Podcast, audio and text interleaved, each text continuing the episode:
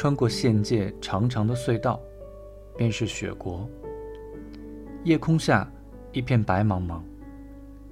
火车在信号所前停了下来，一位姑娘从对面座位上站起身子，把岛村座位前的玻璃窗打开，一股冷空气卷袭进来。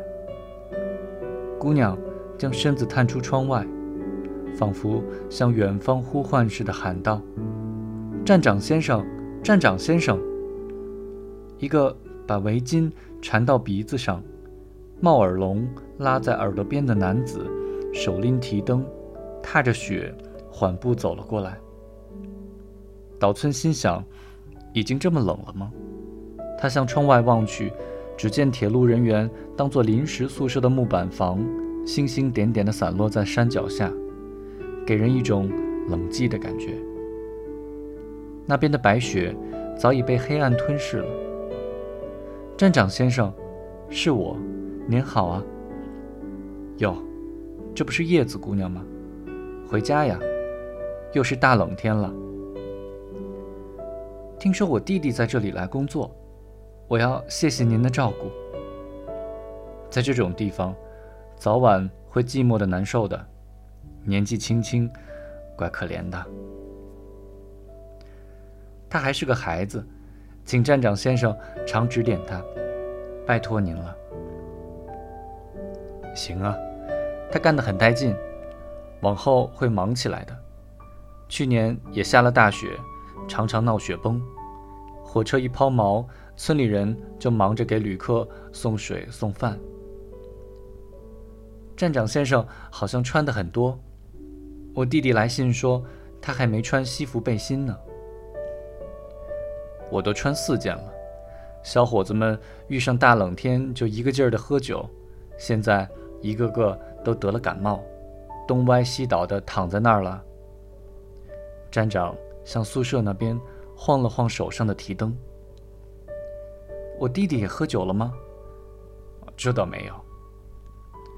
站长先生这就回家了。我受了伤，每天都去看医生。啊，这可太糟糕了。和服上罩着外套的站长。在大冷天里，仿佛想赶快结束闲谈似的，转过身来说：“好吧，路上请多保重。”站长先生，我弟弟还没有出来吗？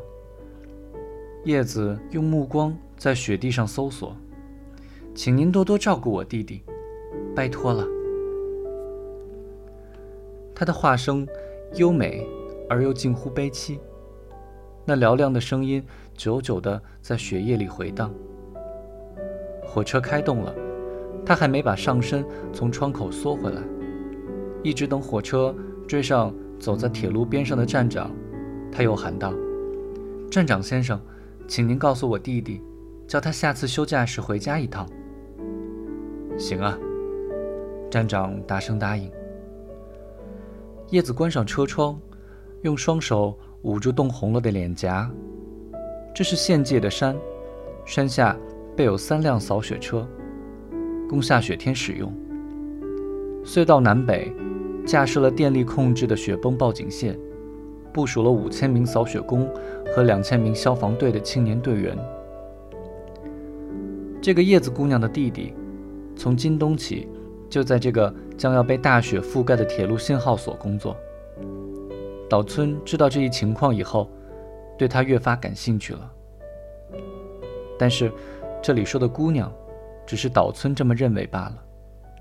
他身边那个男人究竟是他的什么人，岛村自然不晓得。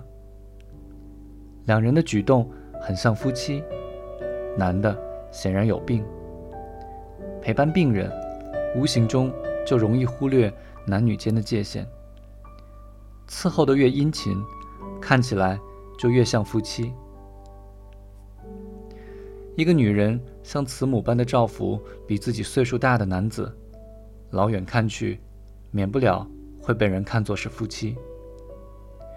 岛村是把她一个人单独来看的，凭她那种举止，就推断她可能是个姑娘。